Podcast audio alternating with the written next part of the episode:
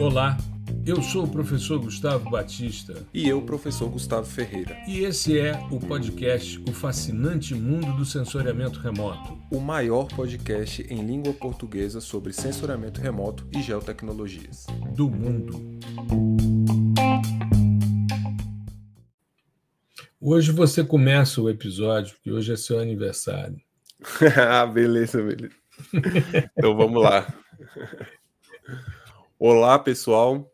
Está começando mais um episódio do fascinante mundo do sensoriamento remoto, episódio de número 168, um coletivo de geotecnologias. Hoje eu estou aqui do lado do meu querido amigo professor Gustavo Batista, né, numa data especial para mim. Isso. Estou completando eu, hoje. Eu não vou editar, eu não vou editar essa questão que eu falei para você começar o episódio, porque hoje é seu aniversário e é isso mesmo. Você tem que abrir o episódio e hoje estamos gravando hoje, dia 22 de março, aniversário do grande Gustavo Ferreira, 32 translações completadas, começando Exato. a 33ª translação. É um grande privilégio, meu querido, estar aqui com você hoje no seu aniversário e a gente poder falar sobre um tema extremamente bacana que é esse coletivo de Sim. geotecnologias. É, assim, é, eu, eu para ser sincero, eu sempre fui muito tímido com essa questão de, de, comemorar e tal, de falar, né? Eu sempre ficava bem quietinho assim na escola. Era, mas é, é, como eu estudei, eu estudei a vida inteira é, o, o, ensino, educação básica, né? Ensino uhum. fundamental uhum. e médio na mesma escola. Então os uhum. meninos já sabiam, né? É, então eu tenho meus amigos que eu convivo hoje são amigos da época do, do ensino Dessa fundamental. Época, né? Então eles já sabiam, pô. Os caras, eu ficava quietinho, quietinho. Aí dava assim o final da aula, aí começava. Então eu sempre tive muita vergonha assim. Hoje hoje eu tô bem mais tranquilo assim, né? É, é realmente uma data especial. Acho que a gente demora um pouquinho para entender isso. É, com o passar é. dos anos, né, que a gente entende que é, é, é muito legal você conseguir olhar para trás e, cara, onde eu tô, né? Eu acho que essa, essa, essa, reflexão, essa reflexão é muito boa, é parecida com a reflexão que a gente tem no, no, no fim do ano, né? Mas como o, o marco de idade assim é, é no aniversário, né? O, uhum. do, do, tempo que passou desde quando a gente nasceu. Do ciclo, então, né? É isso, essa que... ciclo. é bem Exatamente. interessante isso. E, cara, eu sinceramente assim, eu já, já até comentei sobre isso. Jamais imaginei que eu estaria aqui hoje, aos 32 anos. É, a única coisa que eu tinha na cabeça era que eu queria fazer doutorado, eu queria é, trabalhar com ciência, na verdade. Não era, uhum. Eu não tinha muito essa noção quando eu era criança, né? Mas eu queria ser cientista. E Sim. essa coisa permanece, né? E assim, é, é, é, muito bacana, porque quando, quando eu fico relembrando essas coisas, caramba, realmente, quando você é, quer uma coisa de verdade, né? Não é só pelo hype, sabe? Porque é uhum. legal, porque é uma, por exemplo, uma profissão que seja cool você falar que é, né? Enfim, uhum. a gente tem, tem, existem profissões assim, a gente sabe, mas quando você realmente quer a coisa, é, você se dedica tanto que ela é, é, é inevitável ela acontecer. Né? Entendi. Né? Então, uhum. assim, in, in, independente do contexto, eu sempre lutei para isso, sempre, sabe, me esforcei e, e falei assim, cara, eu vou fazer, não sei quando, né? É, não uhum. sei se vou, vou fazer direto, igual eu acabei fazendo, né? Por mestrado e doutorado, mas é, eu sempre pensei nisso. E é un, foi a única coisa assim que eu imaginei que que está acontecendo. Agora, é, podcast, ser divulgador, uma coisa, cara, eu sempre fui muito na minha, assim. Então, uhum. é, falar com a câmera e tal era péssimo, péssimo. Tirar foto é coisa rara, você ter foto minha assim, antiga e tal. É, porque eu não gostava, né? Era, era muito na minha. E hoje em dia não, é tranquilo. E ver que isso também é legal, que a gente vai amadurecendo esse lado. Pô, tem que Exato. aparecer mesmo. Se você tem alguma coisa importante, interessante e é, para falar, fala, cara. Não, assim, uhum. é, é óbvio que a, a minha intenção aqui é falar para o maior número de pessoas possível, para que Sim. essas pessoas venham para a nossa comunidade. Né? Uhum. Eu não quero, é, eu não tenho muito esse objetivo de ser conhecido sabe, como o cara, o, o, o divulgador e tal. Eu quero chamar o pessoal para vir, porque eu sei que a nossa área ela carece de muita gente boa, sabe? De, de, de, muitos profissionais, por, por, por ser uma área nova, por ser uma área onde é, alguns cursos de alguns cursos de graduação que estão inseridos nesse contexto, eles são marginalizados do ponto de vista da, do pensamento da sociedade. Né? Uhum. Algo que, que eu, eu, inclusive, já comentei aqui, que quando é, eu encontrei um pessoal de fora e falei que fazia geografia na época da graduação, os caras cara, me abraçaram assim, sabe? Falaram que legal ser geógrafo, não sei o quê. E é o, totalmente o oposto quando você fala para qualquer outra pessoa é, aqui dentro do nosso país, né? Então, assim, a gente sabe que Aí tem você ouve, essas... você ouve uma frase horrível que eu sempre ouvi. Você não vai trabalhar, não? Você só vai dar aula? É eu ouvi isso aí. Aula, se não fosse trabalhar da aula. Né? trabalhou, né? Eu é. ouvia muito isso aí na época que eu era músico também. Né? Eu escolhi, eu escolhi duas que são bem marginalizadas. Mas, assim, é, é, é bom a gente ter essa noção de que existe um caminho absurdo a ser trilhado e eu quero o meu papel dentro desse contexto de divulgação, de capacitação da, dessas pessoas. De formação, né? É, de, de ajudar na formação, ajudar a construir conhecimento, é trazer o maior número de pessoas possível. É claro uhum. que eu não vou aqui fazer uma. É, não vou criar uma estratégia do tipo, cara, eu quero todo mundo independente do que as pessoas achem.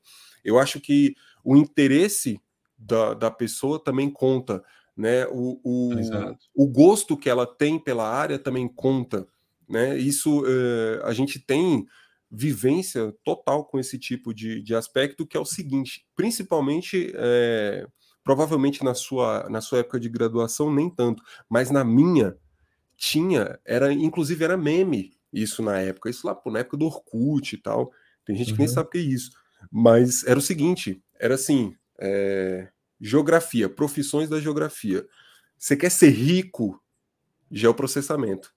Não era nem geotecnologia na época, era só geoprocessamento. Geoprocessamento. O cara do geoprocessamento é o que ganha dinheiro. E aí o que, que aconteceu?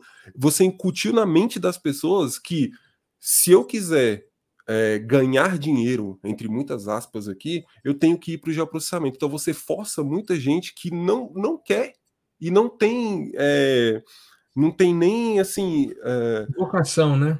É, não tem uma vocação, sabe? Eu ia falar dom, mas eu não acredito muito nessas coisas. Mas assim, não tem, não tem essa vontade, porque você precisa ter vontade para ir. E o cara uhum. não tem nem essa vontade. Aí o que, que acontece? Ele, ele vai se dar conta que tem uma tonelada de coisas, de conteúdos que são técnicos, assim como qualquer área, tá? Uhum. Independente se é humana, se é exata, se é biológica, seja lá o nome que você queira dar, todas têm toneladas e toneladas de conteúdos técnicos. Né? Sem, uhum. Você tem papers publicados de todas as áreas, com técnicas é, quaisquer. Então a pessoa vai, vai se deparar com aquilo ali no início e vai se frustrar logo de cara. Pô, não é isso, não é isso que eu quero. Né? Por conta desse chamariz absurdo aí. Então eu acho que a, a, a, o nosso papel é chamar o pessoal que está interessado e falar assim: olha, é, siga pelo menos um pouco desse caminho. Ou uhum. o, que, o que você tiver empacado, né, embarreirado em termos de, de conhecimento, de conteúdo, a gente está aqui para te ajudar, pegar na sua mão e te ajudar.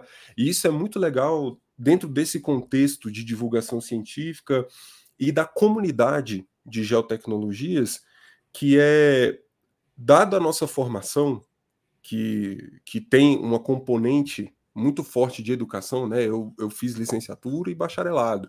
Então, uhum. assim, é, a gente tem um, um, uma parte específica da educação, que inclusive lá na UNB a gente cursa essas matérias na faculdade de educação, né?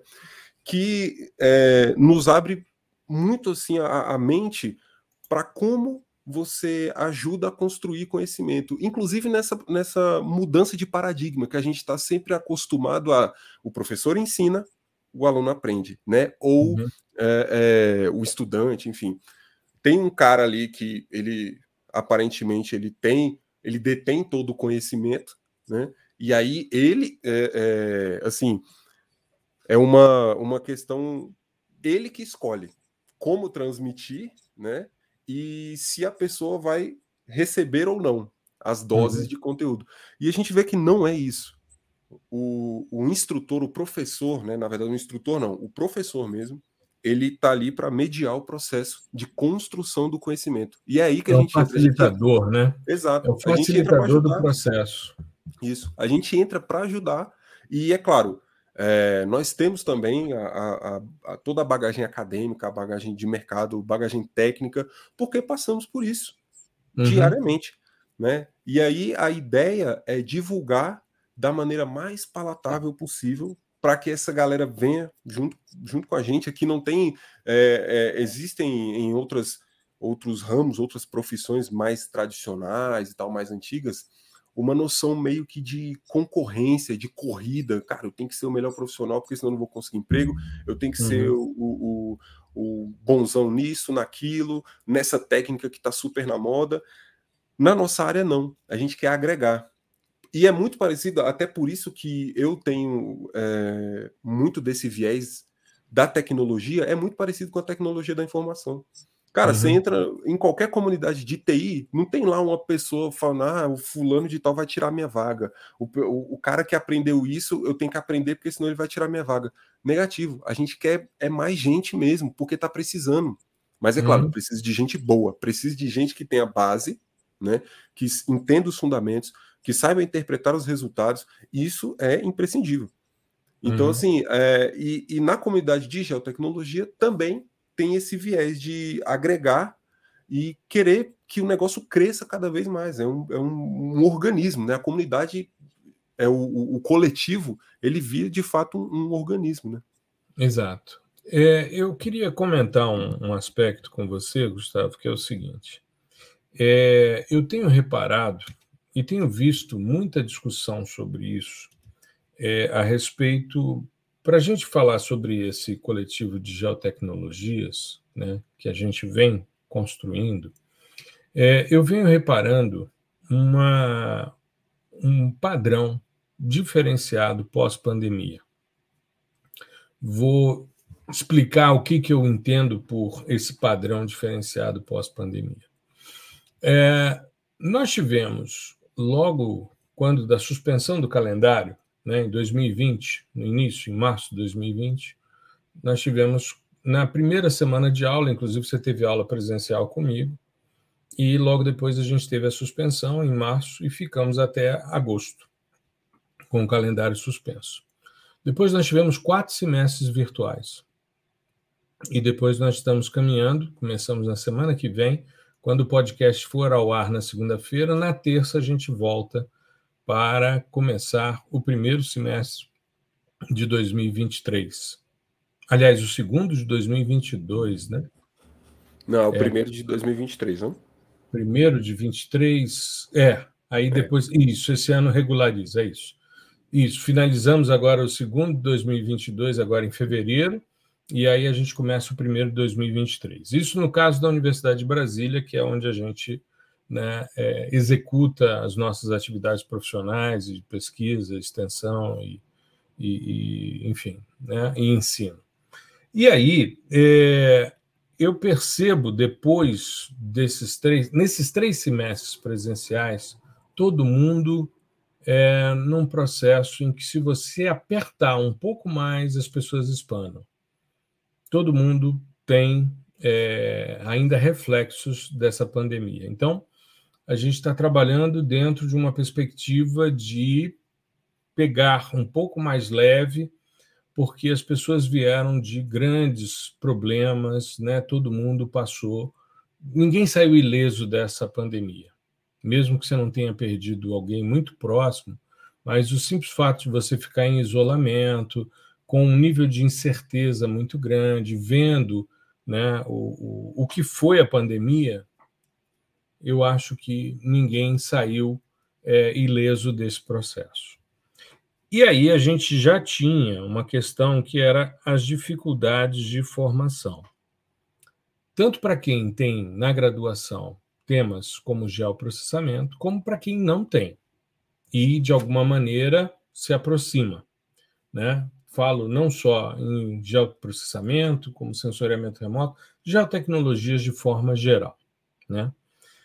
E aí a gente percebe, a gente fez inclusive um post que foi ao ar hoje, na quarta-feira, dia 22, nós estamos gravando dia 22, vai ao ar na segunda-feira, dia 27, né, que vai ser o, o dia que esse episódio vai ao ar.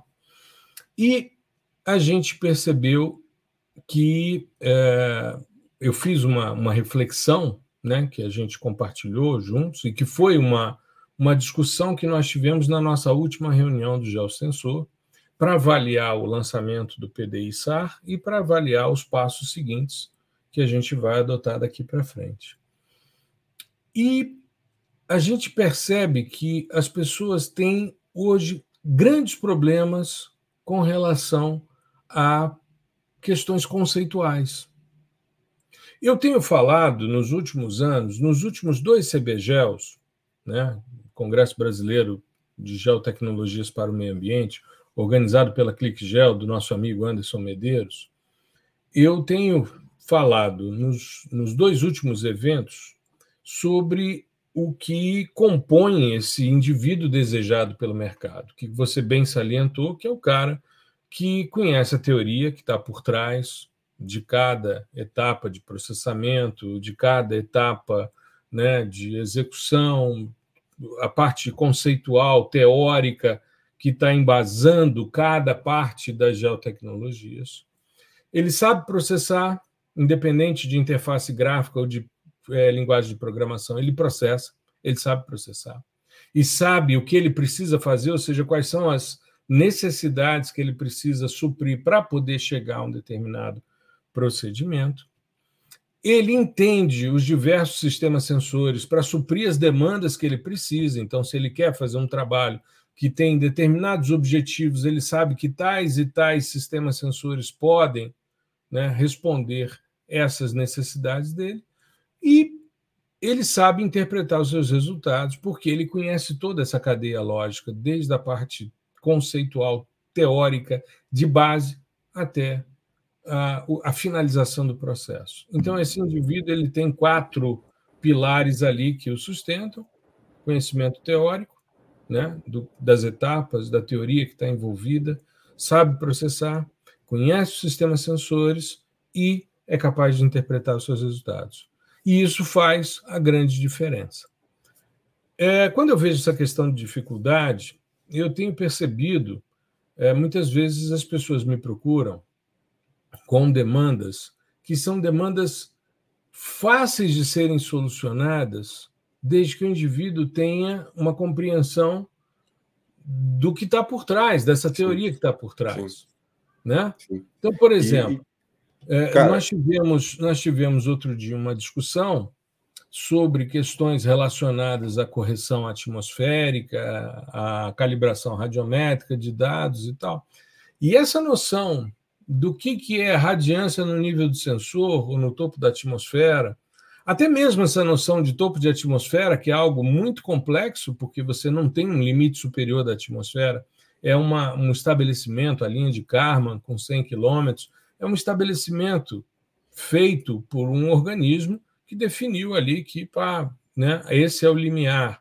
A Associação é, Aeronáutica e de Astronomia norte-americana já utiliza um outro valor que não chega aos 100 quilômetros, é algo em torno de, de 88, parece, não me falha a memória. Ou seja, tem toda uma discussão com relação a isso, mas, enfim, você entendeu o que, que é o efeito atmosférico, o que, que é uma, um dado estar com essa carga de espalhamento e de absorção ali inserido no seu dado, né? E, e, e, algumas coisas simples, como por exemplo, ah, o cara vai fazer NDVI, ele ouviu a vida dele toda que o NDVI era banda 4 menos banda 3, dividido por banda 4 mais banda 3. Aí pega um sistema sensor como o Landsat 8, que tem uma banda 1 a mais, que é o azul costal, e aí não é mais banda 4 é banda 5. E aí, se ele não faz essa, essa compensação, ele não chega ao NDVI e, de repente, ele quer explicar algo que não é explicável. E o que é pior, Gustavo, quando eu vejo essa discussão, por exemplo, com relação aos índices de vegetação, as pessoas se apropriam e falam com tanta intensidade, por exemplo, sobre NDVI, mas elas não entendem o que, que espectralmente significa um NDVI igual a zero, o que, que significa um NDVI negativo, que são as áreas não fotossinteticamente ativas. Isso do ponto de vista de espectro, ou seja, o espectro foi o que embasou a discussão do, do, do, do índice espectral. E as pessoas simplesmente aplicam e saem reproduzindo as coisas a partir de tutoriais de internet. Ou seja, um conhecimento raso.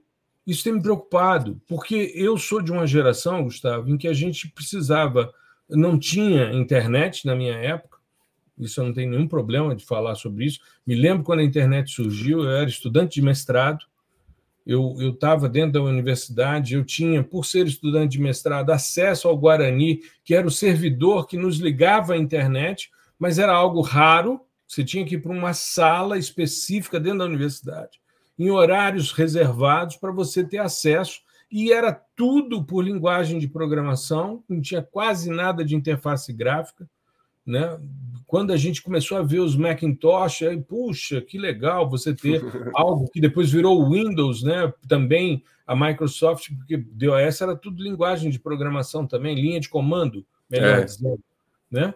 E aí, cara, de repente você sai dessa vivência em que você não tem acesso a nada, mas que você precisa estudar para poder entender as coisas, e de repente você pega uma meninada, uma geração que tem acesso ao mundo, a tudo, tem o, o mundo na mão, né, por meio de um aparelho celular, de um smartphone, mas as informações são rápidas, extremamente efêmeras, né, porque ninguém assiste mais do que meio segundo de vídeo, é tudo next, next, next.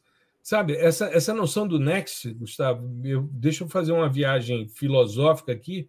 Eu vi isso. Pode mandar, que eu gosto. Eu vi isso em Nova York, isso nos anos 90. Eu estive em Nova York a primeira vez, eu tinha anos 90, que nada, anos 80, eu tinha 18 anos. Né? Eu sou da década final da década de 60, estava caminhando para os 20 anos ali. É, enfim, estava 18 para 20 anos, eu não me lembro bem ao certo quando foi a primeira vez. Mas me chamou a atenção porque Nova York, como tem uma, uma dinâmica de rapidez, naquela época em que não tinha internet, você chegava num restaurante e tinha uma fila imensa de pessoas do lado de fora esperando para poderem comer. Então você começava a comer e você, se ficasse batendo papo, o garçom vinha e tirava seu prato. Me lembro uma, uma situação constrangedora. Eu disse: Espera aí, eu estou comendo não terminei. Aí o cara disse: sim, mas tem gente esperando, então seja mais ágil, porque é a cidade do Next. Quando eu vi isso, eu falei, cara, que loucura! É uma cidade que eu não, não gostaria de, de, de viver Morar, ali. Né? É, porque é legal você conhecer, é legal você passear, você. Né, pô, é, é, é genial. Eu me lembro de. Agora, por exemplo, teve o Oscar, a Jamie Lee Curtis ganhou o Oscar de melhor atriz coadjuvante. Eu me lembro de estar numa loja na, na, na Broadway, né, na, na avenida, numa loja de, de eletrodomésticos, e de repente eu olho para o lado, estava todo mundo olhando para mim, eu falei, cara, será que estão achando que eu estou roubando alguma coisa assim? né? É, brasileiro meio que pede licença, né? Para quando está no, no, primeiro mundo, você fica meio, pô, será que eu vou, estou incomodando? O que, que é? Não, a Jamie Lee Curtis estava do meu lado. E tinha sido lançado no dia anterior um filme chamado Um Peixe Chamado Wanda, que ela era a protagonista. E aí, pô, a mulher tava de bermuda, camiseta, cabelo amarrado, do meu lado, ali. Achei aquilo genial. Só pegando o exemplo, né, que é uma cidade cosmopolita. Sim. Mas é a ideia do Next. E essa ideia do Next, ela está hoje dentro das redes sociais, ela está hoje dentro do ensino, ela está hoje dentro do consumo que a gente tem. Tudo é rápido, tudo é efêmero. Os sucessos não são duradouros. É, é uma música que estoura e aí tem aquele período ali, e de repente o cara some, você nunca mais ouve falar no cara, né? Da mesma forma, é um conhecimento que tem que ser ágil, E aí as pessoas estão buscando coisas que são rápidas, mas que não são eficientes. Porque Sim. quando você pega, por exemplo, um tutorial de internet, o cara te diz: você clica nesse botão, depois você clica nesse, depois você clica nesse e voa lá. Você tem o resultado. Que maravilha, ótimo, tá. Mas por quê? Por que, que você Sim. chegou nisso? Quais são as cadeias lógicas que estão por trás embasando? Então a gente vive uma sociedade do next, do próximo, do próximo, do fast food, sabe? Do, do, do cara, e, e você tem que ir embora porque vem alguém que vai consumir no seu lugar rápido. Então, consome rápido. E com isso, cara, as pessoas hoje escrevem pouco, escrevem mal, leem quase nada. Se você passa para a meninada um livro, ele já pergunta: não tem isso aí em podcast ou de repente. Audiobook. Um audiobook e tal. Cara, é uma loucura um negócio é. desse. Não, assim, é... a minha visão é um pouquinho parecida, né? Existe, eu, eu, eu entendo que essa falta, na verdade, não, não foi a falta, né? A gente foi perdendo esse contato com. É, aqui eu estou é, delimitando uma caixa nas geotecnologias, né? Perfeito. Não estou falando nada das outras áreas, mas assim, a gente foi perdendo contato é, com os conceitos e conceitos aqueles mais básicos do tipo qual é a diferença de uma imagem de satélite para uma fotografia como que é. uma imagem é adquirida pelo sensor lá na, na, na superfície ou na superfície terrestre, lá, na, lá em órbita outra coisa é como que essa essa imagem esses dados são transmitidos de lá para a estação. Uhum. Qual é a cadeia de pré-processamento? Por que você precisa pré-processar? Por que, que são, são executadas algumas rotinas que são obrigatórias? Né, que, que inclusive é, eles, eles, vão, eles acabaram inserindo é, dentro dessas rotinas processos que eram do usuário, a exemplo de correção geométrica e, e, e correção atmosférica. Inclusive, uhum. não estou criticando, eu acho maravilhoso. Eu sempre odiei fazer correção geométrica, é um negócio chato pra caramba. Pode Mas continuar fácil, fazendo. Fácil. Hoje Exatamente. você tem maneiras fáceis de fazer isso. E é sempre legal você verificar o registro imagem imagem, porque às vezes a coisa não está calibradinha, é, bonitinha, né? Vai cair diferente. Exato. Então, assim, é importante. É, só que uh, uma coisa é você desligar essa chavinha do usuário. Outra coisa é ele nem saber que esse processamento existe. Né? Uhum. A gente sabe que isso existe, a gente sabe como faz. E eu sei, por exemplo, que quando você utiliza é, uma transformação polinomial afim com um grau menor, a tendência é que o seu modelo se ajuste melhor aos pontos. Porque imagina só se você tem uma porção de pontos distribuídos no espaço é, o que, que, é mais o, o, o que, que, é mais acurado, né? Uma reta, uma função que, que escreva uma reta e você tenha que ajustar essa reta aos seus pontos, ou uma curva maluca que vai se ajustar a todo mundo, um vai de, de, ordem elevada, né? É, e vai ajustar a, a, a, todo mundo sem ter nenhuma acurácia, vai fazer o que a gente chama em machine learning de overfitting, né? Então, uhum. é, todas essas coisas é, esses detalhes são detalhes que eu aprendi no conceito, não foi é, processando ali e tal.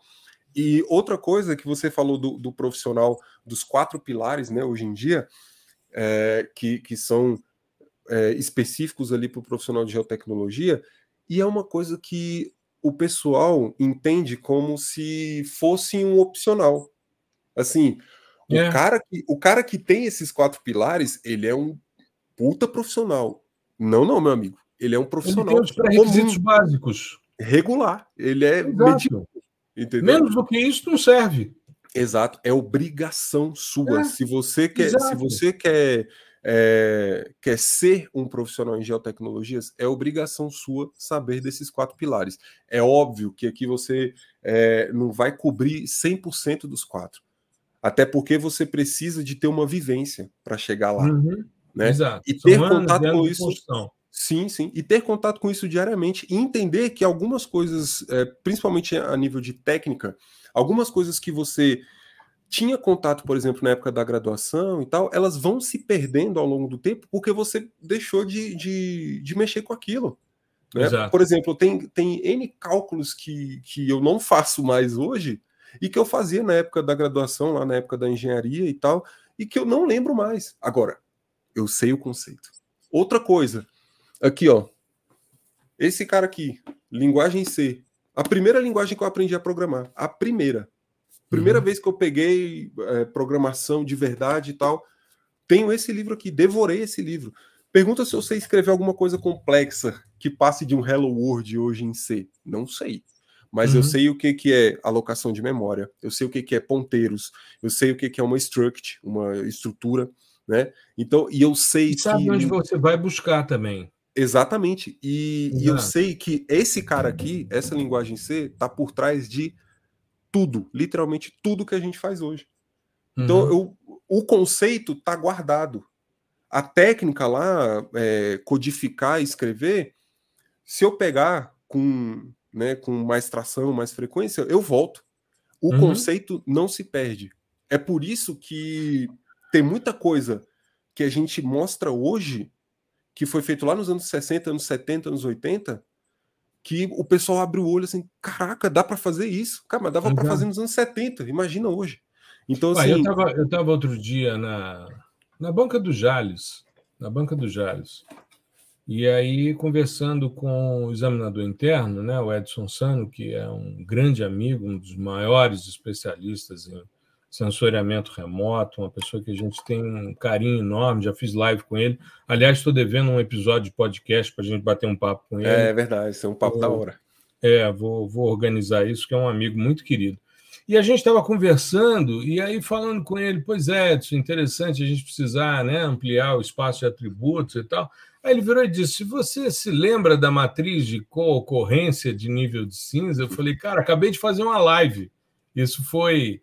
A, defesa do Jales foi em, em, jane... em fevereiro, é, a gente tinha feito a live em dezembro, finalzinho de dezembro, eu foi, acho. Foi, foi. É, é? A dele foi 17 de fevereiro, se não me engano. É, a live foi, foi em dezembro que a gente fez, né? Aí eu falei com ele, Edson, a gente fez tanto em interface gráfica como fez com é, Python, e usando dados SAR, justamente para a gente ampliar a, a uh, o espaço de atributos, que vai ser inclusive aula do módulo de classificação do PDI SAR, né? Exatamente. E aí ele falando, pô, legal, eu falei, pois é, ele disse, é, eu não vejo isso há muitos anos. Eu falei, Edson, se você pegar os anais do Simpósio Brasileiro de Sensoriamento Remoto, você tem um artigo que fala de matriz de concorrência de nível de cinza.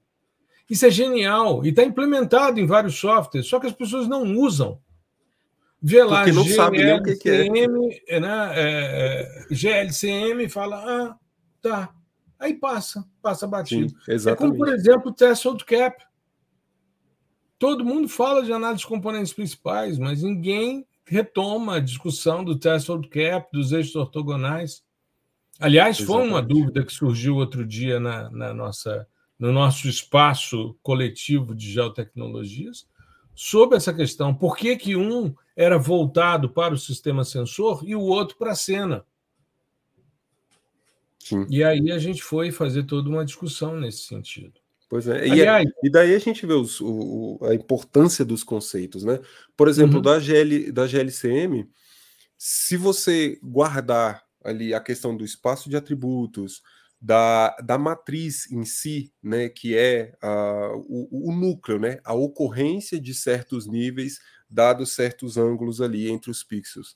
Uhum. A ideia, só a ideia. Comece com a ideia, guarde a ideia. Threshold cap, a mesma coisa. Né? Uhum. A lógica dos eixos ortogonais. É, NDVI, a lógica de você é, mensurar um, de uma distância. Uma distância. Uma né? declividade dentro de um, de um contexto de curva, uma curva Isso. espectral, em um Isso. ponto onde você tem uh, uma ótima absorção, né, que é onde a planta precisa utilizar aquele, aquela é, porção específica de, de energia na faixa do vermelho, e aquela não precisa utilizar para o processo de fotossíntese, que é no infravermelho próximo, ela que simplesmente vai gerar um deixa elevado, né? Exatamente. Então você, olha só, e, e isso é, cara, isso é muito é, impressionante, interessante para a gente, que é essa, esse contexto multidisciplinar. Uhum. Só no NDVI a gente já tocou em é, geografia, engenharia florestal, biologia, cálculo, agronomia, agronomia matemática, física. álgebra, física, uhum. entende? Então, assim, e, e, aqui eu não estou falando para você ser é, o, o polímata, o cara que domina todas as áreas, né? Igual o Leonardo da Vinci. O cara era médico, matemático, filósofo, não sei o que, não sei o que, não sei o que. Mas é, aqui... ele era um outlier, né? Ele é, um exatamente. Outlier. Esses caras, aqui... é, esses, esses caras tipo Maxwell e, e outros, é, eu li uma vez Gauss um livro também. que Paulo é, Paulo uma vez me emprestou um livro, eu não me esqueço o nome dele, do, do autor, mas a, a, ideia era muito interessante. Ele dizia o seguinte: em ciência, a gente tem uma parede e cada trabalho que a gente faz é um tijolinho que a gente vai colocando nessa parede. Então, a minha tese é um tijolinho que já está lá há 20 anos, um pouco mais de 20 anos. A sua, daqui a pouco, vai estar tá lá na, na parede e tal. Aí o autor diz o seguinte: tem uns malucos que de vez em quando vêm com a marreta e quebra a parede. Sim, que são as grandes rupturas paradigmáticas, entendeu? É, só que esses caras são outliers, né? Tipo um Einstein da vida, que fala sobre é, lentes gravitacionais e, de repente, o James Webb, na primeira imagem, consegue visualizar isso que o cara previu Sim. sem conseguir ver usando física teórica. Mas são esses caras que são diferenciais né? na humanidade como um todo e se tornam grandes grandes referências. Sim, e aí, aí aqui a gente tá. É, é, justamente isso, a gente não quer que a pessoa pô, vai passar a vida inteira agregando conhecimento. Ela simplesmente ela tem que fazer, ela tem que saber fazer essas associações. Por exemplo, uhum. Hum, eu estou fazendo uma análise espectral. De cunho espectral tem muito a ver, isso aqui vem da física. Então, se eu precisar de uma base conceitual mais forte na parte espectral, eu busco, eu tenho onde buscar, eu sei onde buscar. Estou trabalhando com polarizações SAR. Uhum. Vem, da, vem de uma área específica da física, da ótica. Então eu sei onde buscar, eu sei as fontes onde beber. Eu preciso entender mais sobre isso, eu vou lá. Né? Parte uhum. da biologia, eu preciso entender como que uma espécie específica utiliza a energia eletromagnética para fazer fotossíntese. Será que é, é, é a, a feição de absorção ela vai ser com a mesma intensidade do, para a espécie X e para a espécie Y? dado o mesmo intervalo. Ou a mesma espécie em estágios diferentes sim, de crescimento, sim. né? Cara, vai aí, buscar né? na, na, biologia, na florestal, você sabe onde busca. Você tem que saber fazer essas associações, né? isso é muito importante. Ou seja, misturar as caixinhas. Isso, para mim, é o grande negócio. E para isso, entra um aspecto que eu queria comentar aqui no nosso episódio, que é a aprendizagem cooperativa. É o seguinte: é, eu, quando dava aula na Universidade Católica, eu tive a oportunidade de fazer alguns cursos de especialização e alguns cursos de extensão.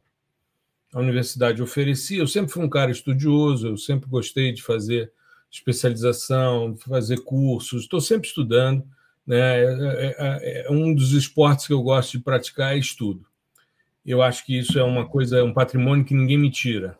Né? E quanto mais eu vejo e quanto mais eu estudo, mais eu vou buscando essas associações entre as diversas áreas do conhecimento, ou seja, jogar todas as caixinhas num balaio e tentar entender as relações existentes entre os as diversas áreas do conhecimento.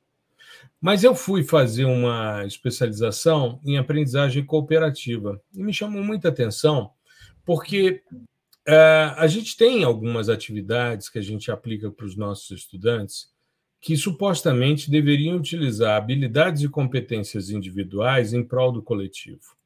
Mas o que normalmente acontece é que quando você passa, por exemplo, um trabalho de seminário em grupo, a postura dos estudantes é: olha, vamos dividir aqui em quatro, cinco partes. Você faz a introdução, eu faço o desenvolvimento, você apresenta a conclusão, e tem um gaiato que diz: ah, eu fico apertando o page down mudando os slides, né? Tem sempre um gaiato assim. Beleza. né? Aí, cara, você pensa no seguinte: já aconteceu de você marcar um trabalho para os caras apresentarem e o estudante não conseguir ver porque, de repente, sofreu um acidente, bateu o carro. E aí vai ficar aquela lacuna? O cara não veio, pô, uma adversidade, tudo bem, você leva em consideração isso. A gente é sensível aos problemas que as pessoas passam. Mas você não pode simplesmente deixar uma parte. Ah, não, aqui os resultados era fulano que ia apresentar, só que ele não veio, então ele não vai apresentar os resultados. Não é assim. Todo mundo entende de tudo, porque se alguém faltar, você entende. E uma coisa interessante, na aula inaugural desse curso de aprendizagem cooperativa que fiz, é, era distribuído para a gente uma figura, primeiro, assim, uma figura geométrica que tinha vários quadrados. Aí eles pediam para a gente individualmente marcar quantos quadrados a gente tinha ali na figura. Aí os caras diziam, ah, tem quatro quadrados, outro, ah, tem cinco, tem, tem oito. Então, de repente, tinha um cara lá que tinha visto 16. Você fala, como é possível? O cara viu 16 e tal. E aí tinha o gabarito, eram 18. Falei, ué, ainda tinha mais. Aí fomos fazer o estudo na, no, no passo seguinte com triângulos. Só que aí fizemos em grupo. Cada um foi vendo e tal. Aí o cara via, oh, mas tem esse outro triângulo aqui que engloba esse e esse. É mesmo. E aí a gente ia marcando. Por quê? Porque as pessoas têm campos de visão diferentes. As pessoas têm percepções de mundo diferentes porque elas têm aquisições diferenciadas. A minha vivência, a minha história, ela é diferente da sua. Mas quando você traz o seu olhar para uma determinada área e me explica, eu amplio o meu campo. Exato. E é Exato. assim que, de forma cooperativa, a gente cria um coletivo. Sim. O que, que eu percebi? Por exemplo, hoje é, a gente fez essa postagem falando sobre esses problemas e tal, começando essa, essa reflexão, e eu recebi um comentário no direct de um estudante, em que ele dizia o seguinte: professor, eu, eu comecei a perceber a importância de compreender os conceitos básicos, né, através dos seus conteúdos do podcast e do curso, principalmente o PDI com Python, o PDI Py, que hoje a gente chama de PDI Py, né, que construíram a base dele em sensoriamento remoto. É o Christian Felipe, mandou para mim no direct. Eu falei, Christian, por que você não coloca na discussão do post? Vai ser muito mais interessante, porque eu posso me manifestar nesse sentido. Aí ele colocou, aí eu fiz um comentário, e nisso suscitou outras manifestações a respeito. Muito legal. Por que, que a gente criou? E aí vamos falar sobre é, esse nosso é, coletivo de geotecnologias, que é a comunidade Geosensor. A comunidade Geosensor é a nossa comunidade no Discord, que é formada por dois professores, eu e o professor Gustavo Ferreira, temos seis moderadores e temos trezentos e tantos, quase 400 integrantes. Nós temos hoje mais de 600 alunos nos quatro cursos nossos. Nem todo mundo ingressou. E nós começamos no início do, no, dos nossos trabalhos, tanto no PDI SL como no PDI PAI, nós começamos com grupos de Telegram. Mas qual é o problema do Telegram? O Telegram tem várias vantagens, o fato de você ter a possibilidade da criação de canal, de grupo, né? a possibilidade de enviar mensagens de vídeo, muito legal. Mas você não tem organização. Então, se eu começo uma conversa aqui hoje, passo 10 dias sem olhar, quando eu voltar, tem muita mensagem ali e não tem uma cadência, não tem uma organização. E aí os nossos estudantes sugeriram que a gente buscasse, eu inicialmente pensei na, numa comunidade dentro do Facebook, mas existe dentro do LinkedIn também essa possibilidade de comunidades fechadas. E aí é, veio a questão do Discord. O Jales, né, comentando comigo que ele usava e tal. E na pandemia o Discord começou a criar salas de aula. Uhum. E a gente criou a nossa comunidade. E agora, desde que a gente lançou o sistema sensores e o PDI-SAR foi a mesma coisa, nós não criamos grupos de Telegram, porque a gente tem um espaço para cada módulo de cada curso para que as pessoas se manifestem. E eu não sei se você tem percebido, Gustavo, às vezes as pessoas entram em contato comigo no direct. Eu digo, por favor, manifeste-se na, na comunidade, porque aí mais pessoas podem se ajudar né, ou serem ajudadas nesse contexto. E aí a gente tem hoje essa comunidade que está crescendo, porque agora é o nosso canal de, de Tira Dúvidas. Eu vou, inclusive, começar a avisar que nós vamos encerrar os dois grupos de Telegram, tanto o PDISL como o PDI-PAI. Vou manter o canal Geosensor, que mudei de nome essa semana, era Prof. Gustavo Batista, mudei de nome. Tentei te colocar como administrador, o Telegram Não deu algum rola. problema, mas depois verifica se está certinho para você entrar como administrador também do canal. E ali a gente vai fazer as nossas postagens diárias, que a gente posta nas redes sociais e pronto, que ali é discussão mais ampla e tal. Mas o nosso espaço, o nosso coletivo de geotecnologias é a comunidade Geosensor. Qual é a sua vivência, Gustavo? O que você tem visto em termos de avanço dentro da comunidade? Eu tenho visto que você tem sido muito demandado, principalmente nas questões de código, inclusive com coisas que não são ligadas aos cursos e também com questões de linguagens que não são abordadas nos nossos cursos ainda. Sim, sim né? é. é. Assim, o, a comunidade é, é fantástica, né? E tem esse quê de de comunidade científica mesmo, porque assim é essa Fora visão da universidade, o que exato, é melhor, né? isso que é legal. Essa visão de que cada um tem uma perspectiva sobre um dado fenômeno, enfim, é, e esse essa perspectiva vai ajudar a construir o todo, né, e ter uhum. uma visão mais global daquilo e saber detalhar aquilo de, de melhor maneira, é ciência total, né? E a, na comunidade a gente tem assim, puxando mais para o lado da programação, né? Eu, tenho sido demandado com uma certa frequência. É, uhum. E, e, é, e para mim é interessantíssimo, porque é desde coisas mais triviais, assim, às vezes o cara tá, pô, esqueceu um, pontinho aqui, tá dando um erro, ou ele tá, tá querendo fazer alguma coisa que já, sabe, ele quer, sei lá, selecionar é, uma banda específica da imagem dele no GE. E aí uhum. ele quer uhum. construir uma função para isso, cara, não precisa, já existe um negócio pronto, você dá lá um ponto select e tal. Desde coisas mais triviais assim, até outras que são bem mais é, complexas, né? Às vezes o, a, a pessoa quer criar, é, por exemplo, o, o, e são, são casos reais, tá? Criar, é, replicar um modelo de, de calibração radiométrica em Python para os dados uhum. dele.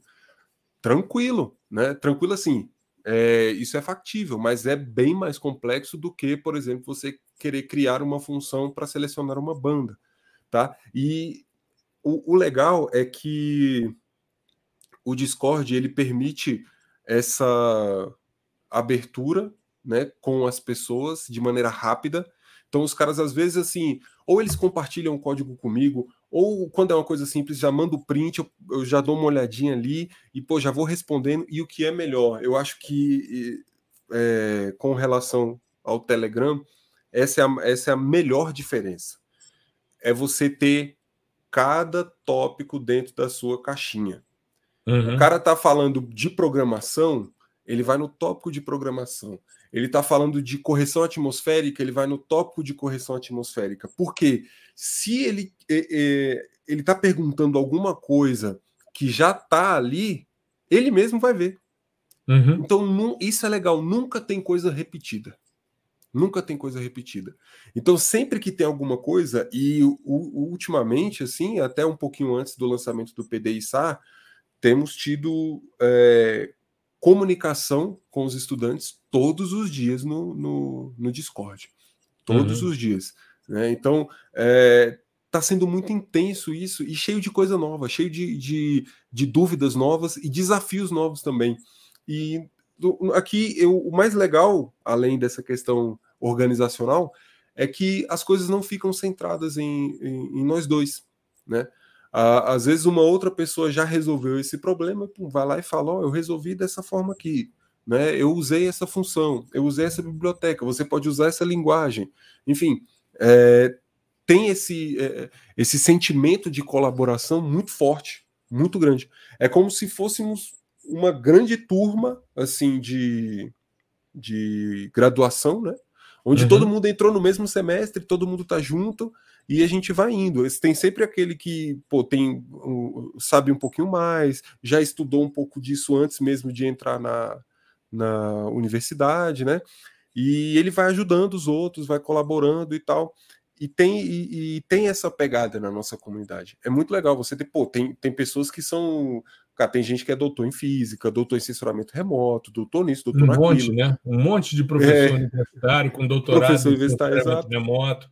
Cara, Agora tem... entrou no PDI-SA um cara que tem doutorado em física. Pois é, que está ali na comunidade. Isso é muito então, legal, pô, né? Tem, tem galera da oceanografia, tem galera do, do mestrado, Muita. tem um pessoal graduado, tem o pessoal que está na graduação, então tem graduando. Então você tem todos os níveis e cada um tem os seus desafios. Né? E a galera Exato. vai se ajudando. É por isso que eu falo, vira um organismo.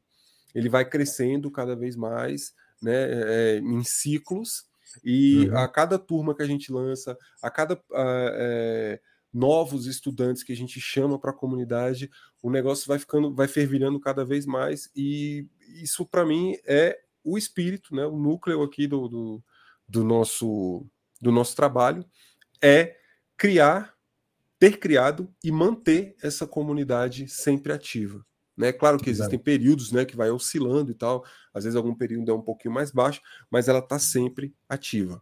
Seja para a gente tirar dúvidas aqui diárias, sugestão de conteúdo, sugestão de artigo, ah, vai ter o SBSR.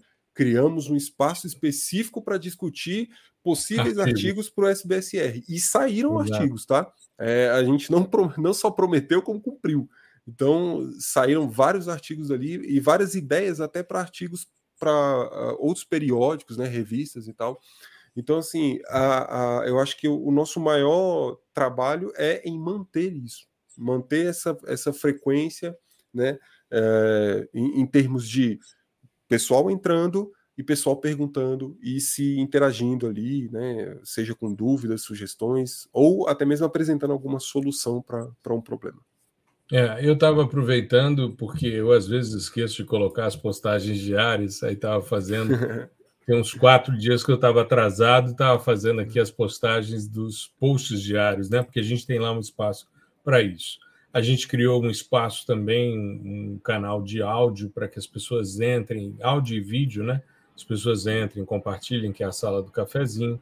Tem a sala do Prof. Gustavo lá, né, que eu e Gustavo temos acesso, então a gente às vezes dá orientação para algum estudante, alguma coisa assim nesse ambiente, né?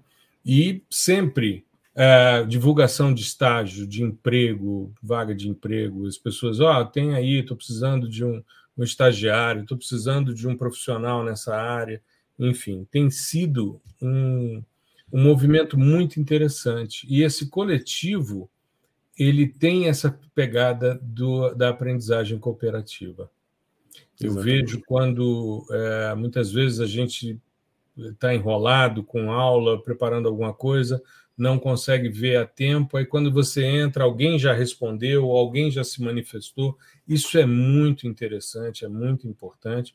E a gente tem pessoas de vários países também, porque não são só alunos nossos é, no Brasil, mas pessoas também que estão no exterior e estrangeiros também, porque nós temos hoje uma quantidade é, já razoável de alunos estrangeiros, tanto de língua portuguesa como de língua é, hispânica, né, em espanhol, que fazem os nossos cursos e participam de todas essas discussões. Então tem sido um ambiente muito muito criativo. Gustavo lembrou bem dessa questão da sala, da sala do canal que a gente criou para discutir artigos do SBSR.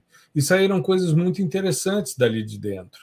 São bate-papos, as pessoas se reúnem ali, fazem trocas.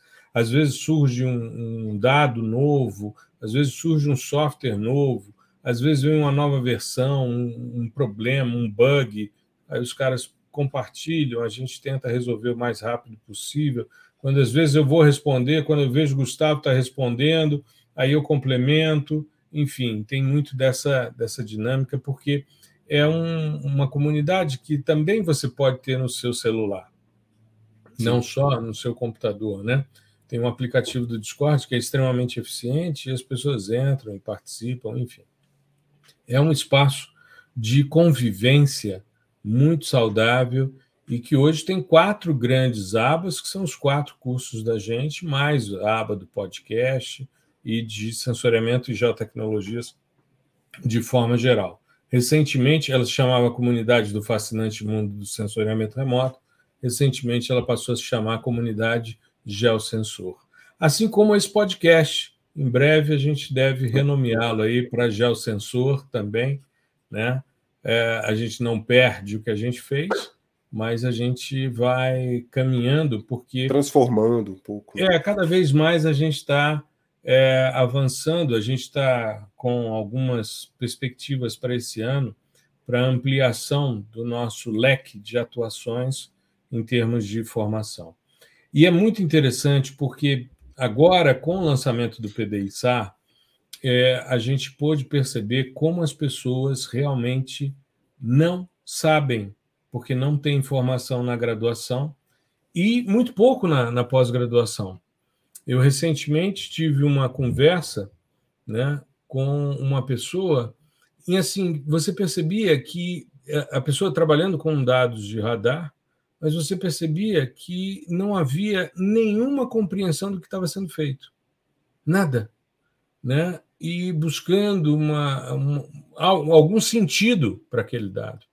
E a gente viu muito isso quando a gente fez a nossa a nossa enquete para para preparação do, do, do, lançamento do PDI-SAR, a gente viu que uma parte generosa das pessoas não trabalhavam com radar, não tinham essa compreensão, não sabiam onde iam sair, né?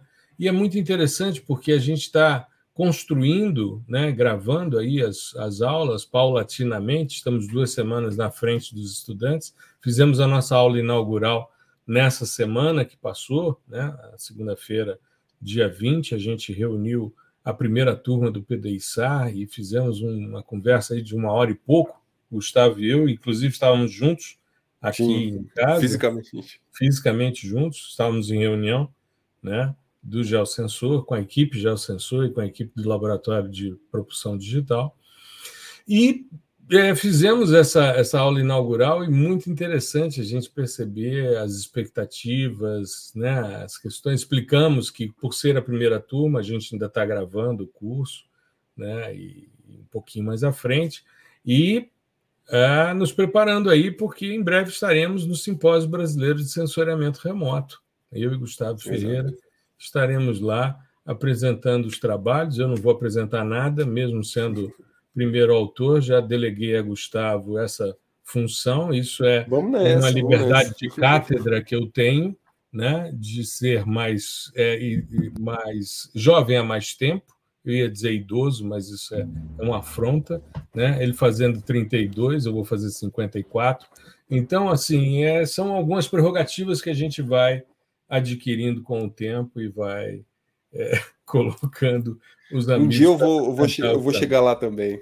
Ah, com certeza. A melhor coisa, Gustavo, é a gente perceber ao longo do tempo que a gente vai saindo de primeiro autor para último nos artigos. Isso é muito legal.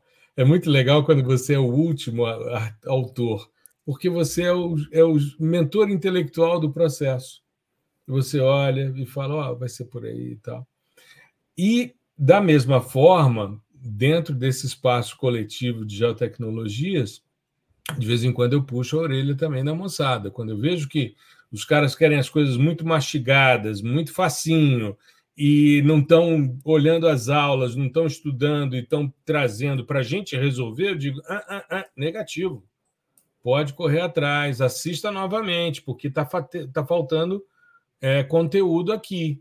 Uhum. Então, de vez em quando, Gustavo assistiu outro dia dando uma bronca, com muito jeito, mas dando uma bronca e dizendo, amigo, é o seguinte, aí está faltando conhecimento.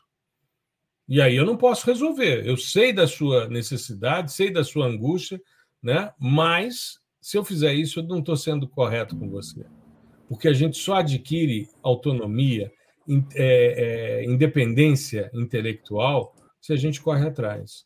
É como você disse quando você falou: você pode hoje não programar em C, mas você entende os conceitos, porque isso, estão, isso está consolidado, e ao mesmo tempo você tem isso e sabe onde buscar. Isso é Exatamente. que é importante. Você sabe onde buscar e separar o joio do trigo, saber o que presta do que não presta. Exatamente. Não é isso? Maravilha. Aniversário do cara e a gente aqui conversando sobre um coletivo de geotecnologias. Trocando um uma grande, boa ideia. Um grande privilégio para mim poder estar aqui. Você estava falando sobre achar interessante fazer aniversário. Eu acho que a gente tem que ser grato pela Sim. vida que a gente tem, né, por poder é, hoje a gente poder trabalhar com educação, né, num país que investe pouco, um país que não privilegia, como você bem salientou, né, ser professor é quase ah não tinha mais nada para fazer e sobrou e não é bem por aí, né? Qualquer profissional, qualquer é, é, indivíduo de sucesso no mercado teve algum professor que marcou a sua história, em algum momento, seja de forma positiva ou seja de forma negativa, porque tem os nós cegos também que nos ensinam muitas vezes como a gente não deve proceder com os outros. Eu sou muito grato a eles. Eu sou muito grato. Eu tenho, eu tive vários nós cegos na minha vida que me ensinaram como eu não deveria ser quando eu fosse professor. Agradeço a eles. De coração, não estou fazendo brincadeira, não. Agradeço a eles. Eu dizia, puxa, eu jamais quero ser igual a esse cara. Então é uma referência, é uma, é verdade. É, não é? É um, um, exemplo, é um exemplo do que não, não fazer, de não é. fazer, né? E ao mesmo tempo tive também pessoas que me marcaram minha minha trajetória, minha história, né? E, e hoje digo a você, Gustavo, com toda tranquilidade, hoje aprendo muito com você, aprendo Aí. mesmo né? Então, é, essa, essa questão de ter lhe alçado a condição de professor não é só para os estudantes nossos que você faz a diferença na vida deles, não. Na minha também. Na minha também. Ah, Eu aprendi muito, sabe? E, e, sou muito grato. Mas, ao mesmo tempo, sou rigoroso. Você vai ser meu aluno esse semestre. Se não andar na linha, dança do mesmo jeito. Né? É MM. Ou menos, dependendo de ah, é, é, é verdade. Né? Exato. É o mínimo. É o mínimo, é. mas pode ser menos. Pode ser. Verdade. é isso aí, meu querido. Eu acho que a gente contemplou bem, eu acho que essa lógica é construir e manter esse coletivo de geotecnologias, a comunidade do geosensor, no Discord, é hoje um grande privilégio. É um espaço é muito legal, muito legal. E as pessoas perguntam muitas vezes como é que eu faço para fazer parte dessas comunidades? Ingressando em um dos nossos cursos, que é a maneira, porque é uma comunidade fechada para os nossos alunos. É um compromisso nosso, é o espaço de, de troca, é o espaço de dúvidas, é o espaço de esclarecimento e é um espaço é, que acaba sendo é, fechado a esses nossos estudantes. Né? Não sei se mais à frente a gente vai expandir isso, abrir né, geral, isso é uma questão a se pensar mais à frente. Mas, por enquanto, ela é o espaço de convivência com os nossos estudantes dos nossos quatro cursos. Certo? Exatamente. Maravilha. Então vamos encerrar. Gustavão, parabéns mais uma vez. Que Obrigado. Deus te abençoe, que você seja muito feliz e realize todos os seus sonhos, tá certo? Com, com muita eficiência, com muita alegria, né? com muita paz e com muito amor no coração. É por aí. Tá legal? Obrigado, muito obrigado, Sul. Um grande abraço, meu querido. E a todos vocês que nos ouvem também, um grande abraço. Boa semana e até semana que vem. Tchau, tchau. Falou, abraço pessoal, até mais.